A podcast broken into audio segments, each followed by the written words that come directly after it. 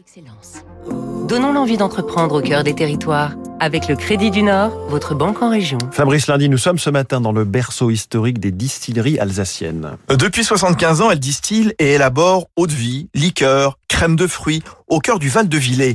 La distillerie Jost Nussbaumer, comme Joseph Nussbaumer, son créateur en 47.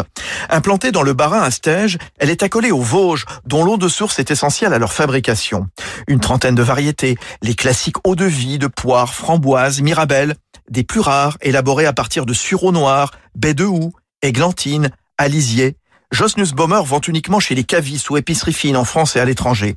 L'entreprise alsacienne vient d'investir 600 000 euros pour doubler sa capacité de production grâce à trois nouveaux alambics, l'un pour le whisky avec les premières bouteilles en 2025, l'autre pour les fruits et le dernier, les plantes, avec l'idée de créer de nouvelles recettes Nicolas Lombard, son PDG. On a une particularité, c'est qu'on est situé en moyenne montagne, sur les confins des Vosges, et donc on a élaboré depuis maintenant euh, un an et demi un gin qui se veut être un gin de montagne. La plupart du temps, les jeans sont des jeans d'agrumes, beaucoup de citron, d'orange, de yuzu pour les jeans japonais par exemple. On s'inscrit encore une fois dans la ruralité et dans l'environnement dans lequel on évolue, donc on a fait un gin de montagne qui est très herbacé, qui est très résineux. On utilise par exemple du sapin. Ce qu'il faut, c'est proposer des produits qui soient vrais et qui soient réels.